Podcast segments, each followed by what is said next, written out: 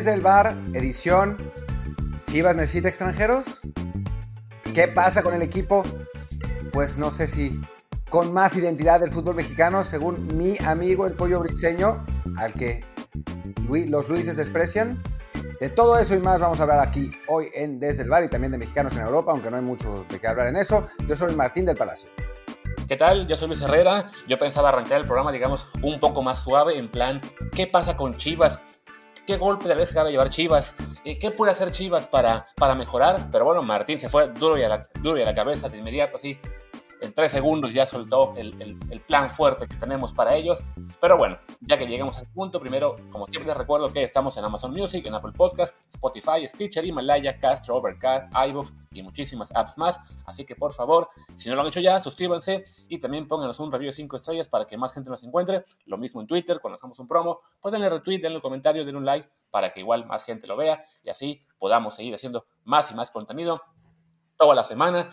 Y bueno, como siempre los lunes, que hacemos el de mexicanos extranjero, pero primero hay que hablar de mexicanos en México, en este caso Chivas, que eh, pues se llevó una paliza en el clásico, 3-0 contra el América, un 3-0 que creo que es eh, merecido, fue claramente superior al América en este partido. Eh, Chivas, francamente, pues no, no tuvo respuestas más que por unos 5 minutos y llegó la, la roja entonces.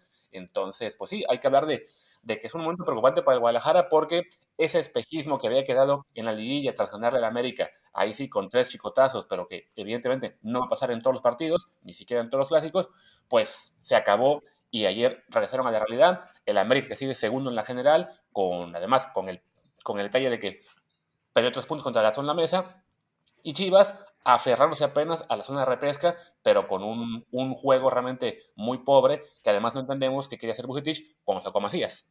No, fue increíble. O sea, saca, saca a Macías y a Mayorga, que quizás son sus, eran sus dos jugadores más en forma junto con Vega, y mete a Sánchez y a Ponce, ¿no? Perdiendo 1-0. Y después va, va Ponce y se hace expulsar a los, a los 10 minutos y el, y el equipo, pues de plano se, se, desbarranca, ¿no? Y aún así, a 11 contra 11, América había sido infinitamente superior. O sea, seamos, seamos absolutamente claros. Yo, yo esperaba un partido parejo en virtud de que los clásicos suelen ser muy parejos.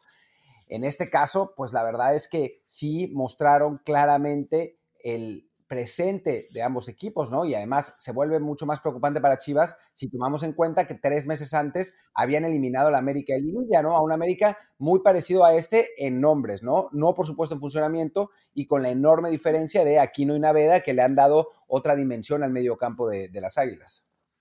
Solo para que nos demos una idea, en las estadísticas que veo yo ahora mismo en LiveScore, que bueno, a veces de repente cambian, son, no son tan, tan este, exactas como otros sitios, pero bueno, dice posesión, el América tuvo 61%, el Guadalajara 39%, tiros a gol 8 a 1, otros tiros también 5 a 4, o sea, realmente una superioridad del América manifiesta que había gente que justificaba lo de Macías diciendo, pero es que Macías no estaba haciendo nada, Macías no aportaba. A ver, él es el 9, él es el killer del área no, no puedes esperar que sea el 9 el que esté generando juego. Si no le hacen llegar balones, claro que va a aportar muy poco, ¿no?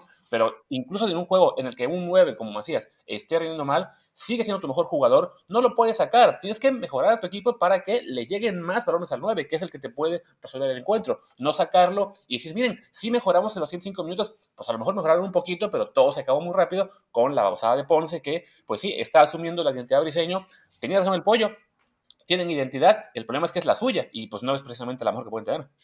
Esos ataques al pollo, yo, yo, yo voy a, yo banco al pollo hasta el final, o sea, por lo menos es el único que, que muestra algo de amor propio en este, en ese equipo y eso que viene del Atlas, ¿no? O sea, mientras los otros ahí nada más vegetan, sí, a veces se pasa un poco de lanza, lo reconozco, pero por lo menos se, se mata por, por la camiseta, ¿no? En, en, en Chivas, Chivas está lleno de, jugadores eh, sangre de atole y además de hablamos de lo más importante, que no es eso, sino la, la falta de calidad de un plantel que, que pues no, no, no, está a ese nivel y no estuvo a ese nivel desde el punto de vista eh, táctico tampoco esta vez, ¿no? Eh, digo, no, yo no voy a pretender ni mucho menos decir que sé más que Bucetich, pero sí los cambios son insólitos. Y en cuanto a lo de Macías, a mí me queda muy grabado algo que me dijo Jared Borghetti en un momento y que no me lo dijo a mí en realidad. O sea, él, él lo decía como la, como un consejo a los nueves, ¿no? A los futuros nueves. Era, tú eres el centro delantero, mantente tu zona, ten paciencia, en su momento te va a llegar la oportunidad. no trates de hacer más de lo que de lo que tu función te dice, porque en el momento que llegue esa oportunidad no vas a estar donde tienes que estar. Y pues eso es lo que estaba haciendo Macías. O sea, Macías no está jugando bien, esa es la realidad, pero es el 9, es el tipo que al final Saldívar tiene una que falla y que es, una de las típicas que Macías hubiera metido, ¿no? Porque es mucho mejor en esa zona. Pero bueno, pues si ya no estaba en la cancha y pones a Saldívar, que es un jugador muy inferior ahí, pues nos, volvemos todos locos, ¿no? Fue, una cosa eh, muy rara, muy a la desesperada de Bucetich. Y ahora faltan 18 días para el próximo partido de Chivas. O sea, no sería momento de que, de que la directiva pensara en un reemplazo. Eso en primer lugar. Y en segundo lugar, pues también yo como aficionado a Chivas me daría miedo porque cada vez que piensan en reemplazos aparecen técnicos como Tomás Boyo o Luis Fernando Tena, ¿no? Que, o el propio Buse, ¿no? Que Buse obviamente con mucho más currículum y mucho, mucha más capacidad seguramente, pero técnicos que no son técnicos ni revolucionarios, ni, ni, ni diferentes, ni, ni, nada, ¿no? Son, son técnicos de muchísimo reciclaje en el fútbol mexicano, cuando, digo, yo no, yo no diría que Chivas necesita forzosamente sangre nueva, pero no les haría mal intentar, ¿no? O sea, la, cuando trajeron sangre nueva al fútbol mexicano, que fue con Almeida, pues medio le salió bien. O sea, para nosotros, los neutrales, medio le salió bien, para los aficionados de Chivas fue la época dorada de su equipo, eh, pero bueno, algo así, algo distinto, ¿no? O sea, no, no seguir reciclando técnicos que si bien tuvieron éxito en el fútbol mexicano, la última vez que lo hicieron fue en 2012 o en el caso de Tomás Boy, nunca. Claro, o sea, evidentemente en Chivas es más complicado el innovar en cuestiones técnicos porque eh, pues tienen el, pavor de que el nombre que llegue, si no es un nombre que, destaque mucho, que, ilusione, pues la gente lo va a rechazar.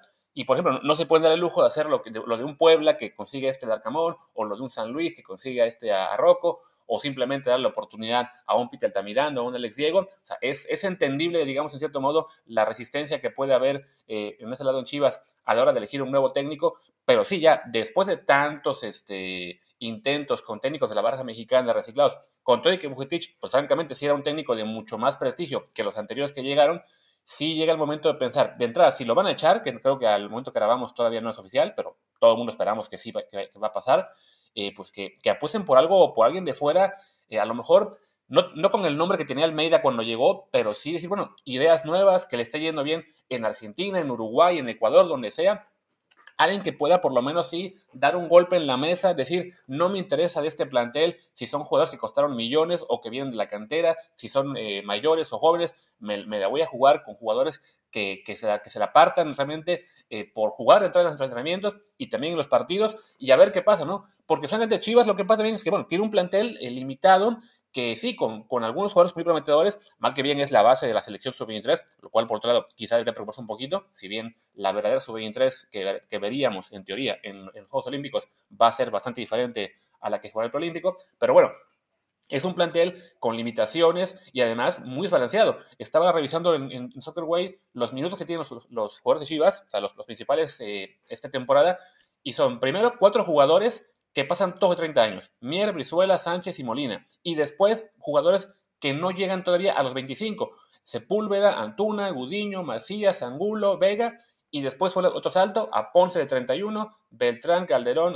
y de 22 y 23. O sea, el único jugador de Chivas el único que está, digamos, en su prime futbolístico es el pollo briseño. Imagínate. el gran pollo.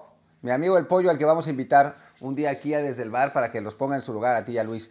Eh, pero sí, es verdad. Es, es un equipo con cuya, cuyo plantel está mal confeccionado. Y eso, y eso está claro, pero es porque en Chivas desde hace tiempo se compra de contentillo. Se compran jugadores para para tener eh, tranquilos y contentos a los aficionados en lugar de desarrollar un, proyecto futbolístico a mediano y largo plazo, ¿no? O sea, yo nunca fui fan ni de Pizarro ni de Pulido, pero a final de cuentas se les van esos jugadores que en este momento estarían en su prime, en teoría, ¿no? O sea, ya en la práctica es otra cosa, pero en teoría, ¿no? Son jugadores de, de esa edad, ¿no? De, de las que necesita Chivas. Eh, y no es que digas, uy, claro, bueno, pues es normal porque están exportando a sus mejores talentos al, al extranjero, ¿no? Europa les está, les, está quitando a, los mejores, y bueno, y por lo menos les está dejando lana en transferencias. No, ni eso. O sea, los que se han ido, se han ido al MLS.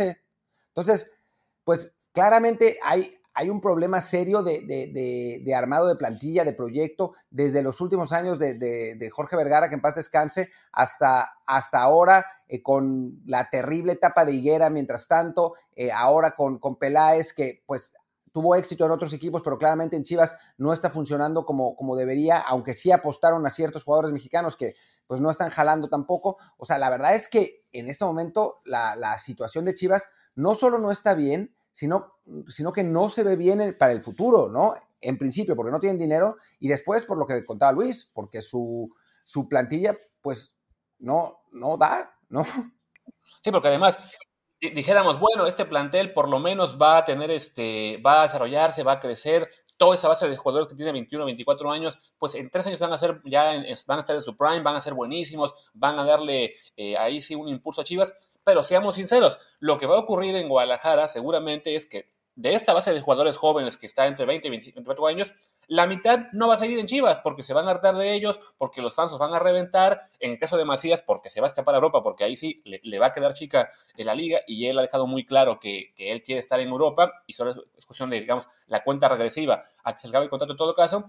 Y va a ser arrancar de nuevo con que, ok, ya, vamos a dejar fuera a los veteranos, vamos a renovar a esta, base que no rindió de jóvenes, que no soltó a tiempo, y vamos a volver a comprar jugadores. Ok, otra base de 20, 21 años y vuelta a empezar, ¿no? Sea, a Chivas le, ha fallado sentido las, las contrataciones que no, no, no está consiguiendo jugadores que estén ya en su punto para, para aportar, ¿no? Claro, no, no, es fácil, evidentemente, o sea, con la competencia que hay con Monterrey, con Tigres, e incluso en menor medida con América Azul, por jugadores mexicanos, pues sí, es, es muy difícil que consigan a, los jugadores este, base para un plantel eh, que estén en la edad ideal. Y bueno, creo que eso nos va a llevar al, al punto con el que acabas el programa, que es, pues, ¿qué más puede hacer Chivas, ¿no? Para, para mejorar viendo que su limitación actual en términos de plantel, pues ya no le está dando más que para dar una alegría cada cuatro o cinco años, ya sea un título con Almeida o ganar al América una semifinal porque tu jugador número 14 eh, pues salió inspirado dos noches y metió tres goles.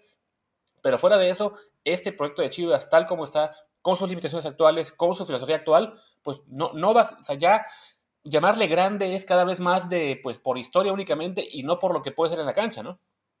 Sí, eh, a ver, no sé si por historia, también por popularidad, eh, también por, por arrastre, también por, por tradición, incluso, no sé si me estoy repitiendo con la historia, pero, pero digamos que Chivas sigue siendo un equipo grande en la medida de que sigue siendo un equipo muy influyente en el fútbol mexicano, ¿no? O sea, sin ir más lejos, ahora aporta la mayor cantidad de jugadores a la, a la selección sub-23, pero sí es verdad que a nivel de resultados no está para nada en los últimos, además, no, no es que sea en los últimos cinco años, es que es en los últimos 30, eh, que, no, no, está para nada al nivel que su eh, prosapia y que su reputación me, merecería, ¿no? O indicaría. Y eso es, pues, o sea, es una generación entera de aficionados del Guadalajara que ha visto dos títulos, o tres, si nos vamos, si nos vamos más lejos. Y eso es absolutamente indignos, indigno. ¿Cuántos han visto los aficionados de la América? ¿Cuántos han visto los aficionados de clubes más chicos, entre comillas, como, como Tigres, como Monterrey, como Pumas? Eh, iba a decir Cruz Azul, pero no. Eh, o sea, Santos Laguna, Pachuca, Toluca. O sea, sí es una, es una cantidad de clubes que ha ganado títulos constantemente y además el problema en parte con Chivas es de que como, como son campeones cada 10 o 15 años, dicen, ven, nuestra filosofía sí se puede, sí puede triunfar, sí tenemos con qué, con qué competir. No, es que el, formato mexicano permite que de vez en cuando algún equipo no tan potente eh, se cuele y sea campeón, como fue el Chivas que le ganó a Tigres hace unos años, como en su momento fueron los Pumas, como ha sido un Pachuca, como ha sido incluso, no sé, un Cholos Tijuana con Mohamed. O sea, eso te va a permitir esos puntos de rendimiento que hay en la liga, bueno, permiten que, de repente equipos no tan top eh, sean campeones de vez en cuando, pero por ejemplo, ese Tijuana pues nunca más apareció y ya ahora es un equipo mediano que de repente igual, como Chivas, algún torneo se cuela liguilla y, y pelea tantito, pero no, no está evidentemente entre el grupo de continentes normales y Chivas pues se ha metido a ese grupo de los Tijuana, de los este, Pachuca, de los Toluca actuales, que también ya perdieron un poco de lustre, de los, lo que era en su momento, no sé, el, el Morelia, eh, equipos que pues sí, si, si entran a liguilla un torneo que bien, pero también es igual de factible que al siguiente no, ¿no? O ahora con el repechaje de 12, bueno, ya va a ser más factible que entre casi todos los torneos, pero sí, ya, ya no es un equipo al que veas como candidato al título, pues desde hace años, ¿no? O sea, ni siquiera el torneo que fueron campeones estaban en la lista real de contendientes al arranque del torneo. No, para nada, para nada. Y llevan años sin estarlo, ¿no? O sea, creo que la última vez que, que, estuvieron en la lista real de contendientes fue porque habían ganado el título con Almeida y los aficionados pensaban que, que iba a empezar una época dorada de Chivas y en lugar de eso acabaron en el lugar 17 y la siguiente temporada acabaron en el 18. ¿No? O sea, esa, es la, realidad de Pumas. Ahora, de Pumas, puf, no, de Chivas, perdón, de Pumas. La realidad de Pumas hoy sí es el lugar 17, pero por lo menos está, fueron subcampeones, fuimos subcampeones el año pasado. Pero bueno, en fin, volviendo a lo de los extranjeros o a lo de qué puede hacer Chivas, a ver, como, como tú mismo comentabas al darle RT a una encuesta que yo hice ayer, las proporciones parecen haber cambiado, ¿eh? O sea, los, los aficionados de Chivas parecen cada vez más abiertos a la idea de que, de que su equipo necesita extranjeros eh, la, la, encuesta la última vez que lo vi, la, vi iba como 55, 45 a favor de que no. Y yo, yo creo que si preguntabas en los 80 hubiera sido 95 a 5 o una cosa así. Em, ahora, no va a pasar en el, en el, corto plazo, y eso está claro. O sea, no, no, no creo que, que haya nadie que se arriesgue a poner en riesgo la tradición y la prosapia de los rojiblancos. O sea, yo lo, lo veo complicado partiendo de que no se puede, ¿qué puede hacer Guadalajara? Digo, creo que, creo que como, como alguien decía en Twitter y tiene razón, asumir que no va a ganar títulos en los próximos años, haga lo que haga y apostar a un proyecto sólido con un director deportivo que sepa qué hacer a mediano o largo plazo, o sea, una reconstrucción como hacen a veces en la NFL drafteando bien, como diría, como en la NFL, es decir, con eh, un desarrollo de fuerzas básicas y un plan para estimular a esos jugadores de fuerzas básicas y contratando inteligentemente y no nada más a los jugadores que destacan, que medio destacan una temporada como el Chicote o como Antuna para eh, armar un plantel que tiene 847 extremos y no tiene un jugador de medio campo que te pueda detener la pelota y, repartirla con, cierto criterio, ¿no? O sea, el, único que más o menos lo hace es Beltrán y Beltrán sigue, sigue ejecutando demasiado lento y como ayer, que más o menos estaba jugando bien, lo saca Bucetich. O sea, no, no, no parece haber como ninguna coherencia. Sí, que bueno, comentabas lo de la, encuesta que pusiste en Twitter, efectivamente, tu pregunta era, bueno, para la gente que no, te, que no te sigue en Twitter o que no lo haya visto, es si Chivas debería pensar en extranjeros o jamás aunque descienda, y como señalabas, el porcentaje está 45 dice que sí, que debería pensar en extranjeros, 55 que no. Hay que hacer el matiz que, bueno, sí, al hacer una encuesta de Twitter es muy factible que también hayan contestado muchos este, que no son fans de Chivas y eso esté apretando la proporción, pero de todos modos, sí es, este, sí creo que eh, es representativo de lo que en general se ve en fútbol mexicano, de cómo es tal el, el declive de Chivas, digamos, como, como organización, que uno se plantea, bueno, hay que pensar en soluciones. Y, y yo, yo, yo, siento, ¿no? A ver, ahora mismo está en la proporción ya muy cerrada.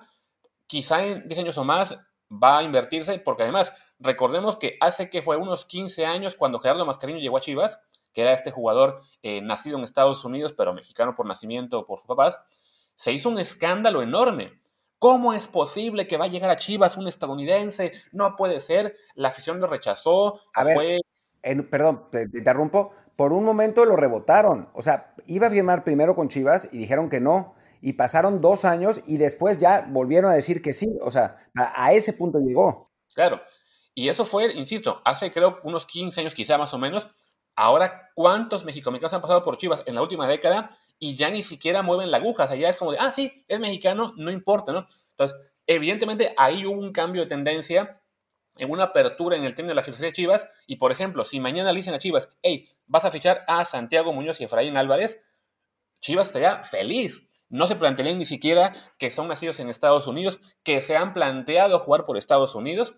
Dirían, no, no, son mexicanos y venga. Y creo que por ahí va a llegar la rendija para que, como dices tú, no será pronto, no será año que viene o dentro de dos, tres, pero en un futuro no tan lejano, vamos a ver primero que nada naturalizados en Chivas algún jugador, a lo mejor tendrá que ser un jugador eh, nacido, no sé, en Argentina que se naturaliza mexicano para jugar en selección y una vez que juegue en selección lo veamos en el Guadalajara. Digamos lo que fue en su momento un Gabriel Caballero, un Ciña, un Leandro Augusto, un jugador de ese perfil va a ser, en, digamos, en la siguiente década el primer extranjero como tal, aunque sea por la vía de la naturalización. El problema es que no hay tantos. O sea, tampoco es que haya un montón de, extranjeros que hayan ido a la selección, de, naturalizados, perdón, que hayan ido a la selección y entonces Chivas los pudiera comprar. O sea, Funes Mori. O sea, de, los últimos. Justo es, el que iba a avisar. Yo creo que a lo mejor no va a ser él, pero, insisto, lo vamos a ver no tan lejos, quizá en la próxima década, eh, que eso ocurrirá. Algún jugador extranjero, pero con arraigo en México, ya naturalizado, seleccionable, y va a ser la primera rendija por la cual Chivas dirá, pues bueno, como él es mexicano por, por naturalización y no hay mexicanos de segunda clase, pues lo, lo, contamos. Y habrá un rechazo importante seguramente, pero a la larga también va a ser una vía por la que dirán, ok, si son mexicanos pueden jugar con Chivas, como pasa ahora con los mexicoamericanos, que ya no hay ningún, este, pues sí, digamos que ningún rechazo hacia ellos. Creo que incluso Ponce es mexicoamericano, ¿no? El que fue, expulsado ayer, ¿no? Sí, sí, creo que, creo que va por ahí. Y es más, yo casi te puedo apostar que el próximo jugador de Chivas va a ser, la próxima estrella de Chivas, así, eh, contratación estrella, entre comillas, va a ser Efraín Álvarez. Cumple totalmente el, perfil. O sea, es joven, juega en esa misma posición donde Chivas siempre contrata jugadores que ilusionan a su afición. No tiene un potencial tan claro eh, como, como pasó con Antuna, pero en Chivas van a apostar a que sí y lo van a llevar y no le va a ir bien. O sea, es, la típica contratación de Chivas, salvo que el Galaxy diga, no, yo no quiero vender a Efraín Álvarez porque sí me interesa que, se desarrolle aquí o hay alguna oferta de Europa, yo veo perfectamente a Efraín jugando en Chivas y a Efraín no, no yéndole bien en Chivas. O sea, con ciertos, ciertos problemas incluso de profesionalismo y después va a salir en una, eh, en una publicación de Instagram, en una fiesta sin cubrebocas. Es como cantado, ni mandado a hacer Efraín Álvarez para Chivas. Pero bueno, en fin, ¿qué te parece Luis? Porque ya estamos avanzando en el programa. Eh, sí, nos vamos al repaso de mexicanos en Europa. Me parece muy mal. Yo quiero seguir hablando de Chivas. no, pues sí, ya, hagamos el repaso, que además, eh, pues es un repaso, en este caso otra vez, eh, breve, porque muchos jugadores mexicanos esta semana no tuvieron. O sea, hablemos primero de eso, ¿no? De quién no jugó. No jugó Raúl Jiménez, evidentemente, sigue todavía en su proceso de recuperación. No jugó Chucky Lozano, aunque parece que él está cerca de, de regresar. No jugó Héctor Herrera, se quedó en la banca. También Diego Laines, también Eric Gutiérrez en Holanda. Entonces ahí ya nos acabamos casi casi a la mitad del contingente, ¿no? Creo que en Bélgica creo que no hubo jornada, no estoy seguro, porque tampoco los vi, eh, no, vi como se dice ninguna mención de, de Arteaga y de, y de esta semana. Ahora te digo si, si lo hubo o no. No, no, sí, sí hubo, solo que no, no me sonó por ninguna parte que estuvieran jugando. Ah, sí, el gang el viernes y el Zulte el sábado. me los perdí dime, qué pasó porque ni siquiera yo sé. Sí, no, igual como que no son mucho. Bueno, pues arrancamos con los, con los belgas.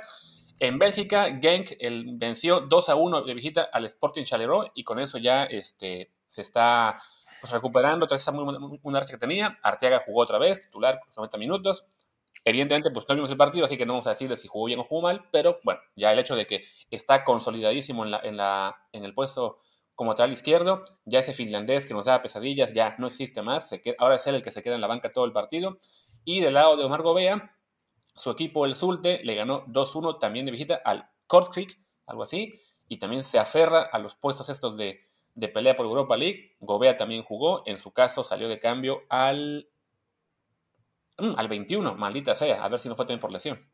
A ver si no se resintió, ¿no? ¿Te acuerdas que había, seguramente fue por lesión, nadie sale al minuto 20, salvo que sea, estés jugando horrible y tu técnico sea la golpe. Eh, seguramente, quizás se resintió de la lesión que había tenido hace dos semanas, que en teoría solo lo había dejado fuera unos cuantos días, pero, pero ojalá que no. Sí, la verdad es que debemos reconocer que no hicimos nuestra tarea con la Liga Belga esta, esta semana. Yo sí había visto, no el partido, pero sí había visto que le habían ganado al, al Charleroi con el game que había ganado, pero no sé, como que sentía que fue hace mucho. no, no, no me di cuenta que había sido apenas este viernes. Pero no hay ni mención, o sea, ni siquiera en Twitter no veo nada que, que mencione por qué salió tan temprano. Pero bueno, esperemos que sea simplemente eso, ¿no? Que el, golpe que tuvo antes, que se haya resentido, que no sea nada grave, pero sí que, que fuera el 21 su salida, pues sí está, está complicado. En fin, este, bueno, pues de Bélgica no tiene mucho caso que hablemos más porque no, insisto, digo, yo sí, lo, del viernes sí, como quedó muy lejos, ya estamos aquí el lunes, parece tan, tan, tan lejano ese, ese partido que, bueno, no, vimos lo de Arteaga, ¿no? Y bueno, hablemos entonces ahí cerquita en Holanda con Edson Álvarez, que él sí, titular, indiscutible, jugando a un nivel espectacular. También en la Europa League, él jugó el jueves este, como titular y fue un partido eh, muy bueno de él. Incluso hay un video circulando en Twitter con todo y musiquita de, lo, de, lo, bien que lo hizo. Pues creo que en este momento el mexicano el que está yendo mejor en Europa.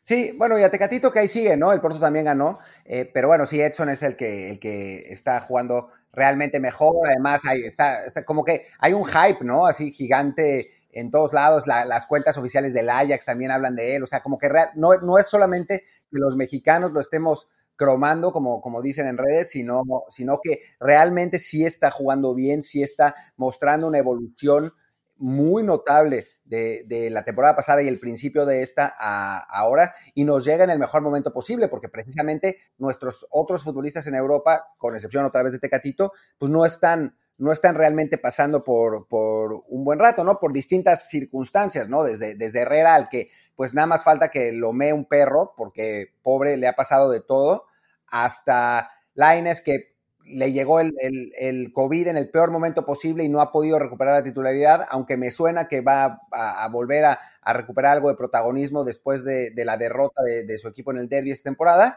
Em, y sí, o sea, tenemos sólidos en, en, Europa como titulares en este momento a, em, bueno, a Arteaga, que ya habíamos hablado de él, a Edson, Araujo, que ahora hablaremos de, lo que hizo esta, esta semana.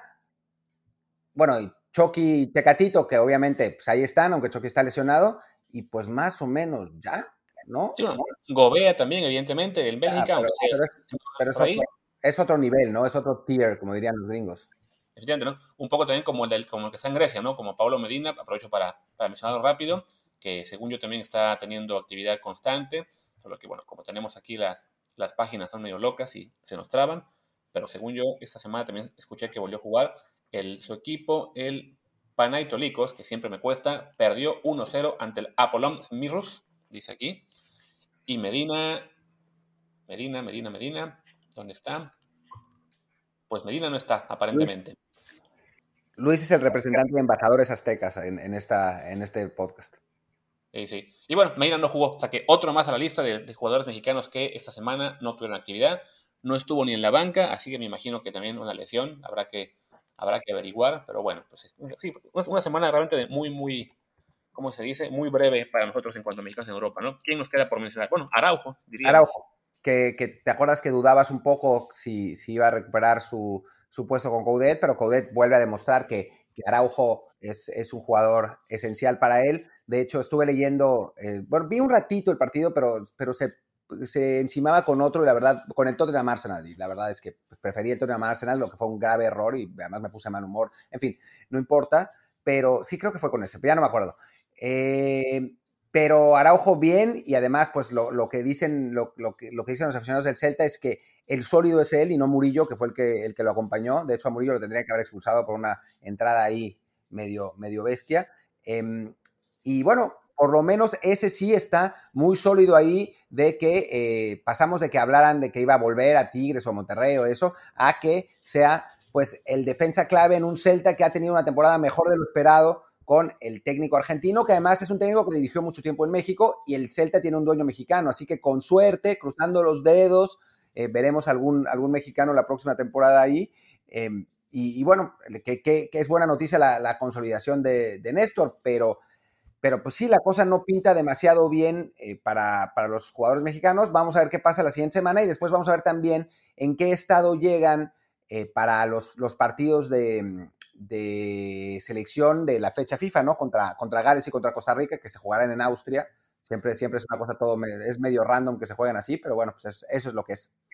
Sí, que bueno, ya para cerrarlo de Araujo, también señalar que fue titular, efectivamente, el Celta empató 0-0 con Athletic, pero él salió de cambio al 85 por molestias físicas. Esperemos que solo haya sido una precaución. Pero sí, este, esta, esta temporada, francamente, para los mexicanos está siendo de terror en Fuera de Edson, ¿quién no ha tenido? Bueno, Edson Tecatito, todos los demás en algún punto se han lastimado. Está, está cabrón. Entre las lesiones y el COVID, ¿no? O sea, le dio COVID a Laines, le dio COVID a Herrera, em, a Lozano también, ¿no? Al principio de la temporada. Creo que sí. Eh, o sea, sí, la verdad es que no, no, pues, no nos ha ido bien. Y después pues, lo de Raúl, obviamente, que Raúl era como nuestro faro en la oscuridad, eh, también. O sea, y por eso, digo, ya a, riesgo de, sonar como disco de rayado, pero como, como alguna vez hemos dicho en Twitter, lo vamos a seguir haciendo hasta que cambie, ni modo, se aguantan.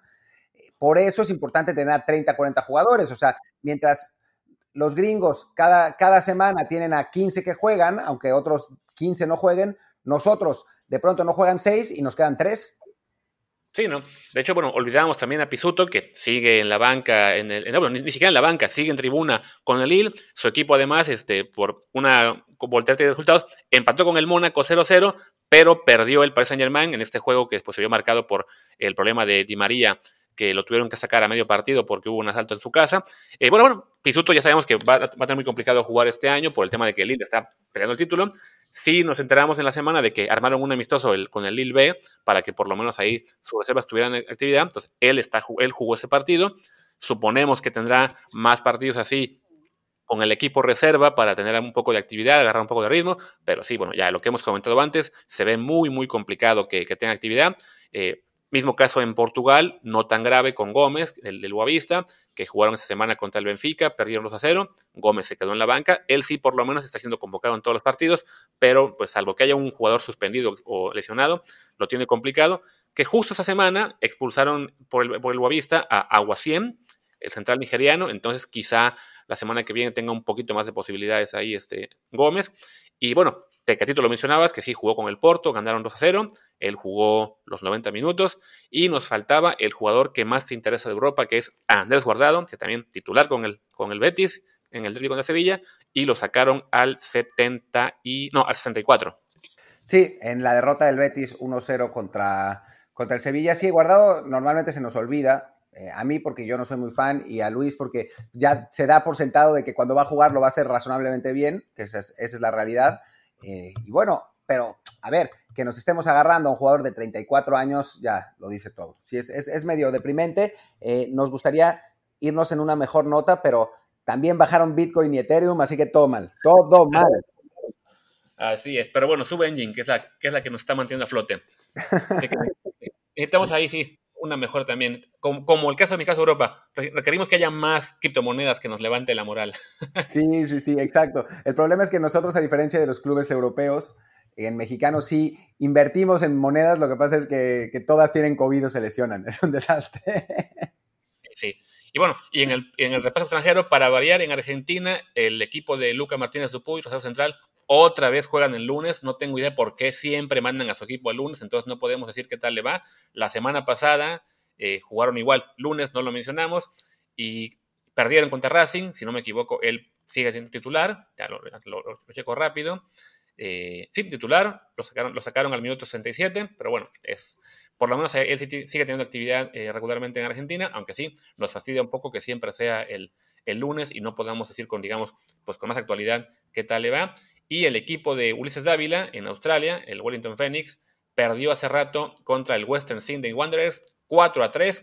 Dávila metió el primer gol de su equipo, ah, por lo menos, ¿no? Titular con un gol, ya, ya que su equipo ande sufriendo un poquito, pues es lo de menos. Además es nuestro cuate, así que nos da, nos da gusto que le haya, que le haya ido bien. Y bueno, creo que ya estamos, ¿no? Sí, ya, con eso podemos cerrar el repaso. Al, rato o mañana grabaremos otro episodio, además de, ah, bueno, evidentemente el de, el de Liga MX con Friedman, cuando, cuando se digne el señor aparecer, porque está ahora mismo pues muy, muy subidito con que su equipo ganó el clásico. Inaguantable. Ahora pagó, pagó internet triple, o sea, no es que se le haya ido el internet, sino lo contrario. Tiene tres internets y tuitea de todos. Así es.